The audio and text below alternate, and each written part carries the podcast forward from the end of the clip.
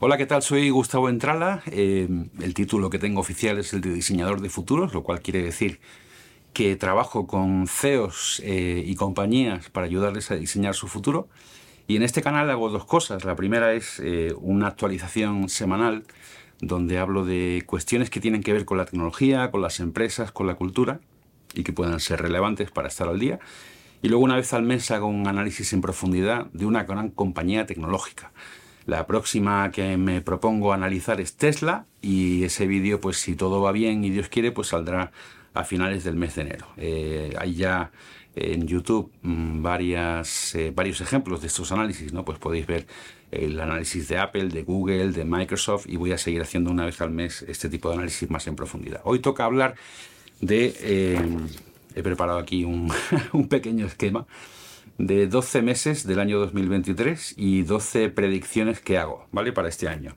Eh, tengo dos paneles como este, cada uno con seis post-its, me encanta trabajar con post-its. Y os hago primero una enunciación, un elenco de los temas. Vamos a hablar sobre inteligencia artificial, vamos a hablar sobre los social media, vamos a hablar sobre las grandes compañías tecnológicas, eh, brevemente Microsoft, Apple, eh, Google, Amazon, Meta, por supuesto, están incluidos dentro de los social media y Netflix. Y después hablaré sobre las perspectivas que tiene este año el e-commerce, eh, las perspectivas de la financiación de startups y del mundo de la bolsa y la tecnología. Eh, hablaré brevísimamente sobre cripto. Eh, hablaré sobre el, sector del cloud y el software as a service, qué tendencias veo en este momento. Y haré una última consideración más de fondo sobre lo que creo que va a ser el gran tema de actualidad de este año. Entonces, eh, vamos a una a una. Empezamos con la inteligencia artificial. La semana pasada hice un vídeo explicando qué es el chat GPT y cómo eh, esa tecnología junto con otras tecnologías que tienen que ver con el audio, con el vídeo y con las imágenes gráficas, pues van a irrumpir ya de verdad en el mundo de las aplicaciones y en nuestra vida personal durante este año. Eh, os hablé de que Microsoft era el gran beneficiario de ChatGPT y se está confirmando. Microsoft en este momento está haciendo una oferta eh, para adquirir un paquete sustancial de acciones de OpenAI. Ya tiene, ya invirtió mil millones de dólares, pero ahora quiere invertir 10 mil millones de dólares. Y también sabemos ya, se ha confirmado esta semana, que Microsoft va a incorporar eh, ChatGPT a su buscador, que se llama Bing y que nadie usa. Y va a incorporar, y esto creo que va a ser más interesante, va a incorporar también eh, la tecnología de ChatGPT a Office y a Outlook, ¿no? De tal manera que los usuarios de estas herramientas, que son muchos millones de personas, van a empezar a poder familiarizarse con herramientas de inteligencia artificial que te ayudan a redactar textos, a escribir correos, a hacer presentaciones, etcétera, etcétera. Entonces esto va a ser el gran tema, yo creo, de, de este año en tecnología hay otro aspecto también de la inteligencia artificial eh, en el que vamos a seguir eh, comprobando mejoras muy sustanciales, que es el de la autoconducción. Eh, Tesla, ya sabéis que tiene 250.000 automóviles en Estados Unidos que están pagando 1.000 dólares al mes por el servicio de autopiloto, aunque todavía no es plenamente funcional y no permite que el coche circule completamente solo, pero está avanzando mucho. Y luego General Motors tiene un proyecto que se llama Cruz, eh, que empezó en San Francisco de taxis autoconducidos y este año ya lo ha extendido a otras dos ciudades en Estados Unidos. Y ha tardado mucho menos tiempo en incorporar o en crear los servicios en esas ciudades que lo que hizo en, San Francisco. ¿no? O sea que la, inteligencia artificial eh, lo bueno que tiene es que los aprendizajes adquiridos en, en, experiencias anteriores aceleran mucho el aprendizaje futuro, el aprendizaje de nuevos entornos. ¿no? Eh, y por último, pues creo que no solamente Microsoft, sino eh, la propia Google, pues eh, va a incorporar también pequeñas funcionalidades que nos van a permitir que la tecnología nos ayude desde el punto de vista creativo, ¿no? que haga como un precalentamiento. Pues yo qué sé, si vas a tener una reunión con, conflictiva con un, con un cliente, pues le podrás preguntar a a Word, oye, ¿cómo afronto esta reunión que tengo? ¿Qué cosas le puedo decir? Etcétera. ¿no? Pues eso lo vamos a empezar a ver. Otra cuestión será a qué ritmo los consumidores o los usuarios eh, entendemos, absorbemos y utilizamos estas herramientas. O sea que, eh, pues yo qué sé, yo recuerdo la primera vez que vi Google en el año 98 eh, y cómo tardó todavía 3, 4 años en asentarse como el gran líder del mercado de buscadores. O sea que hay un tiempo de maduración en las innovaciones que también hay que tener muy en cuenta. Eh, en el ámbito del social media, eh, Twitter creo que mm, cuando acabe este año será una red social bastante más capaz de lo que es ahora y también bastante más interesante. Creo en las capacidades que tiene Elon Musk de diseñar buenos productos. Otra cuestión es eh, si será capaz de mantener el apoyo de los anunciantes, ¿no? porque sabéis que Twitter vive fundamentalmente ahora de la publicidad. Y Elon Musk quiere cambiar esto y está consiguiendo pues que mucha gente del ámbito conservador en Estados Unidos tenga su blue check en, Twitter. ¿no? Esto ya dedicaré otro vídeo a explicar la estrategia que tiene. Eh, pero bueno, por tanto, bien, creo que el producto va a ser mejor y que va a seguir funcionando. Y la duda es hasta qué punto él consigue em, implementar los planes que tiene eh, sin el apoyo o con el apoyo de anunciantes, en fin, con la confianza de los anunciantes. No esa creo que es mi gran duda.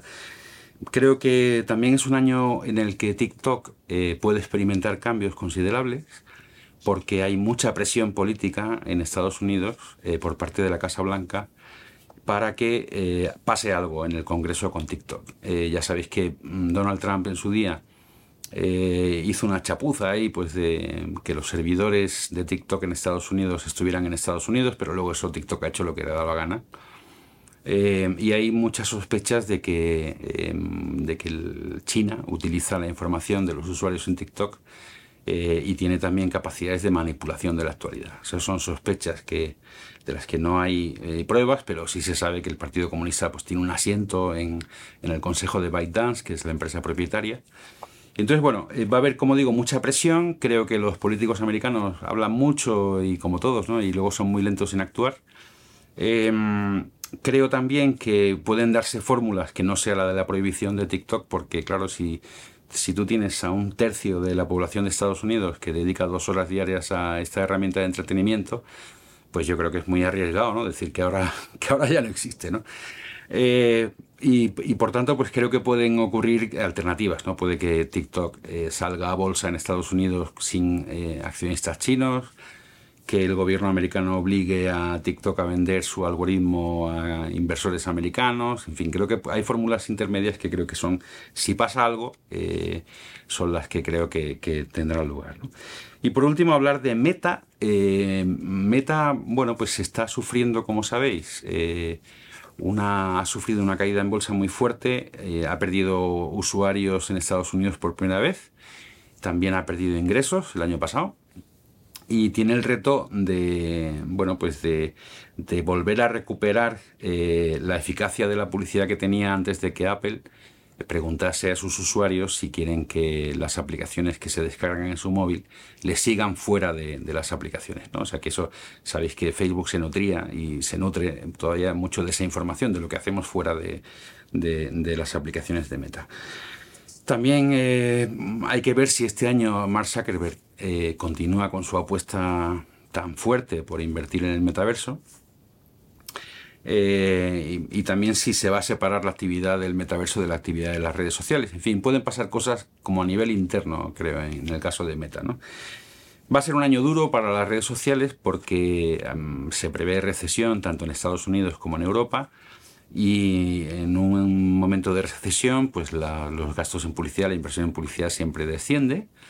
Aunque esto creo que afectará más a los medios tradicionales que a los eh, medios digitales, porque todavía creo que se puede argumentar con datos que la publicidad eh, dirigida a la venta en redes sociales pues sigue funcionando muy bien.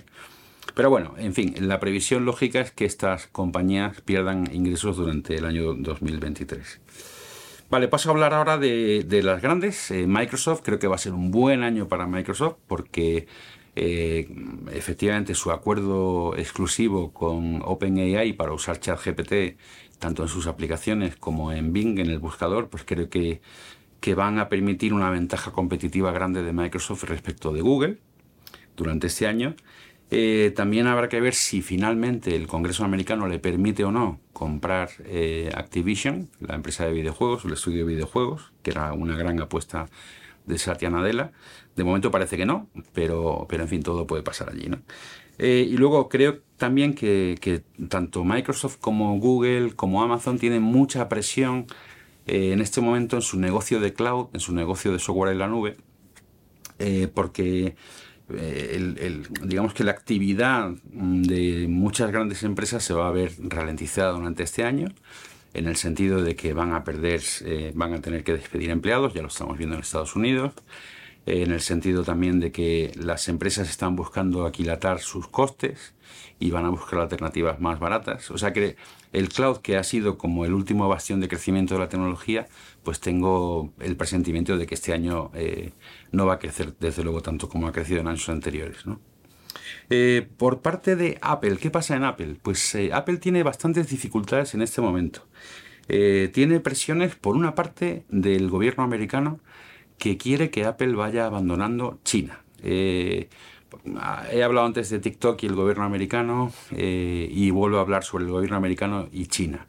¿Qué ocurre? Hay una guerra fría, como sabéis, entre esos dos países en el ámbito tecnológico y Estados Unidos eh, a finales del año pasado prohibió a China poder adquirir determinados niveles de chips de inteligencia artificial de empresas como Nvidia como AMD pues el gobierno americano ha prohibido a las empresas americanas comercializar estos productos avanzados en China y ha prohibido a cualquier ciudadano eh, trabajar en el ámbito de la investigación básica de chips en, aquel país. ¿no? Eh, o sea que hay, una guerra comercial muy potente en el ámbito tecnológico y, al gobierno americano le gustaría también que eh, Apple no dependiera tanto para la fabricación de los dispositivos de China como depende ahora. Entonces eh, sus proveedores ya están anunciando que abren fábricas en India, que abren fábricas en Vietnam. Y en fin, por esa parte tiene bastante presión. Luego, eh, le va a afectar también la extensión del COVID en, China, que sabéis que se ha abierto el país, eh, ya no hay la política esta de COVID cero. Y eso va a provocar muchos altibajos en la producción, ya ha pasado en Navidades. Y en tercer lugar, también tiene bastante presión en todo el mundo, sobre todo en Europa y en Asia, para liberalizar eh, la venta de aplicaciones a través del iPhone. ¿vale? Eh, ya ha prometido Apple que a partir de mitad de este año eh, va a poder haber tiendas alternativas. No sé si en, Estados Unidos también, pero desde luego en Europa y en Asia sí. Y, y lógicamente esto también supone una palanca de presión para Apple en el ámbito de los servicios, de la venta de servicios, ¿no? que era su gran eh, motor de crecimiento de los últimos años. ¿no? Entonces, ¿qué puede ocurrir? Pues eh, Apple necesita seguir alimentando su valor en bolsa y necesita seguir creciendo. Eh, va a lanzar, ya se sabe, en, que en primavera va a mostrar su dispositivo de realidad virtual y realidad aumentada. Se sospecha que ese producto va a costar 3.000 euros, o sea que va a ser más un producto del ámbito profesional que del ámbito del entretenimiento, del ocio. Y no creo que ese producto eh, venda muchas unidades en sus primeros años de vida. ¿no?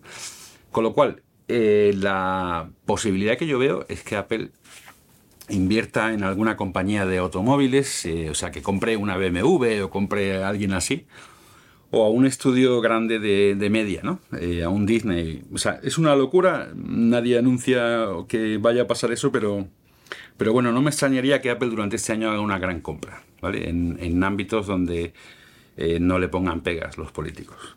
Google, eh, pues Google afronta muchos retos. Eh, como he dicho antes, la bajada de la publicidad, que afecta muchísimo a Google. luego, la, estas herramientas de inteligencia artificial como ChatGPT le van a meter mucha presión para, para introducir parte de la tecnología que ellos tienen ya y que por lo visto es incluso mejor que la de ChatGPT e invertir eh, mucho dinero en que empecemos a ver dentro de Google, del buscador y dentro de sus aplicaciones de software determinadas funcionalidades de inteligencia artificial. Eh, y luego en el ámbito de YouTube del vídeo, ahí están peleando para contener el crecimiento de TikTok con los shorts de YouTube. Y en ese sentido creo que soy bastante optimista. O sea, creo que al final eh, YouTube es un producto con una capacidad de retención de usuarios y de consumo de tiempo formidables. ¿no? Y creo que está muy bien posicionada para, poder equilibrar el peso que tiene TikTok ya en el mercado. ¿no? Eh, Amazon, eh, Amazon, eh, en fin, habéis leído hace unos días que va a despedir a 20.000 personas, que es una infinitésima parte de su, del número total de empleados. Pero bueno, no está atravesando un buen momento esta compañía. está perdiendo cuota de mercado, está perdiendo, le sobran almacenes en todo el mundo y está pensando en realquilarlos. Eh, invirtió mucho durante la pandemia pensando que el crecimiento iba a ser sostenido en el tiempo y no ha sido así. Eh, y en fin, y, hay rumores de que incluso Jeff Bezos puede volver a, ser CEO de Amazon, ¿no? Cosa que, que, bueno, el tío por lo visto se lo está pasando muy bien con su novia y con su yate y tal, y en fin, eh, y yendo al espacio. No sé si lo hará, pero, pero bueno, es una posibilidad, ¿no? De que vuelva a tomar las riendas de, de Amazon. Y luego creo que ellos van a seguir invirtiendo mucho este año en el ámbito de la salud, ¿no? O sea que igual que os decía antes que Apple puede hacer una gran compra en ámbitos que son ajenos a la tecnología, creo que Amazon va, también va a hacer alguna compra grande en el ámbito de la, de la salud, ¿no? Me extrañaría, por ejemplo, que compraran Peloton, ¿no? esta compañía que hace eh, máquinas para correr y bicicletas estáticas súper ferrolíticas, ¿no? Netflix, pues Netflix, eh, en fin, también el año pasado eh, vio como no crecían suscripciones y mm, ha introducido a finales del año pasado, y lo conté en un artículo en Forbes, ha introducido ya eh, una versión con publicidad más barata. Creo que eso va a ir bien porque los consumidores en todo el mundo están notando ya la presión de la inflación seriamente y va a haber un ambiente de austeridad en muchos mercados, ¿no? Y creo que por tanto eh, esta apuesta por eh, una suscripción más barata con publicidad creo que les va a ir bien. Eh, luego creo que también este año van ya a tomar decisiones sobre las cuentas multiusuario. ¿vale? no sé, yo tengo una cuenta de Netflix que comparto con varios familiares, lo confieso, ¿vale? Y, y vosotros también. Entonces, bueno, creo que este año también Netflix va a abordar esto con mucha delicadeza para no enfadarnos. Y luego también estamos en un año en general en el mercado del streaming de una cierta racionalización de la inversión en producción, ¿no? O sea que eh, creo que vamos a ver menos series y menos películas, pero quizá con más calidad, lo cual sería muy deseable, ¿no? Porque, en fin, abres Amazon, eh, perdón, Netflix, y la verdad es que cuesta cada vez más encontrar contenido, en mi opinión, de, calidad. Este sería un buen tema para, el debate en los comentarios. Mercado del e-commerce. Eh, pues creo que va a seguir creciendo en todo el mundo. Eh, creo también que una tendencia que se apuntó el año pasado, que es la de que las grandes tiendas de e-commerce y las pequeñas eh, tienen mucha información de sus usuarios y están convirtiéndose en medios de comunicación. ¿vale? Esto está pasando en Amazon, está pasando en Walmart, está pasando en, en fin, en, muchos grandes operadores ¿no? del mercado. Luego también eh, sigue, va a seguir creciendo la venta a través de redes sociales. Eh, como soporte, ¿vale? O sea que cada vez hay más gente que compra productos a través de Instagram, aunque luego se va a la tienda correspondiente, pero bueno, que eso va a ir a más. Eh, también otro factor que creo que va a perder peso va a ser el, sector este del compra ahora y paga después, ¿no? Los Klarna y los Affirm y todo esto, ¿no? Pues ya estamos viendo que la cotización de Affirm es prácticamente anuncia la desaparición de la compañía durante este año. No sé si ocurrirá. Pero que los consumidores en todo el mundo están muy cargados de crédito, eh, han gastado todo el dinero del COVID, eh, han apurado al, máximo los límites de sus tarjetas y creo que este año vamos a ver una bueno pues que e, este producto de compra paga perdón compra ahora y paga después pues este año va vamos a ver si continúa adelante o no continúa adelante vale Luego, en el ámbito de la financiación, pues eh, ha habido una congelación brutal de inversiones eh, en grandes proyectos de tecnología, en Estados Unidos sobre todo. Eh, y ahora las inversiones se están concentrando en startups que tienen viabilidad, o sea que ya han demostrado que su cuenta de resultados puede ser buena, que tiene fundadores que son muy austeros en el gasto, que hacen las cosas bien. ¿no? Ahí sí sigue habiendo mucha actividad eh, ceñida mucho al ámbito del capital privado, ¿no? O sea que no estamos viendo rondas de financiación tan grandes, ¿no? De Silicon Valley con proyectos de dudosa viabilidad o proyectos que fueran moonshots, ¿no? O sea que fueran grandes sueños de, algún emprendedor, ¿no? Y luego creo que la sorpresa que nos va a dar este año va a ser la salida a bolsa de SpaceX, eh, la cuarta o quinta compañía de Elon Musk, Eh, no sé si va a salir Starlink, que es su división de satélites, o va a salir la propia SpaceX, pero no me extrañaré nada que durante este año Elon Musk necesita cash, ¿vale? Y no puede seguir tirando de acciones de Tesla para, para financiar Twitter, con lo cual es probable que, saque a bolsa esta compañía. En el mundo cripto, pues el año pasado fue un año nefasto para el Bitcoin y para Ethereum. Eh, y además terminó con la pésima historia de, eh, este hombre, de, ¿cómo se llamaba? El, sí, esta compañía... Ah, FTX, ¿vale? Eh, que sabéis que ahora está siendo juzgado en Estados Unidos y que puede acabar toda su vida en la cárcel, eh, ese fraude. luego otro, otra compañía, otro mercado de intercambio de compraventa de cripto, que es Binance, eh, pues también hay muchas dudas de que pueda superar el año, porque está, mucha gente por lo visto está retirando el dinero. Como no es una empresa muy transparente, pues no sabemos en realidad lo que está ocurriendo. Pero bueno, los fans del Bitcoin y del cripto eh, dicen que, claro, que eso son apuestas centralizadas, ¿no?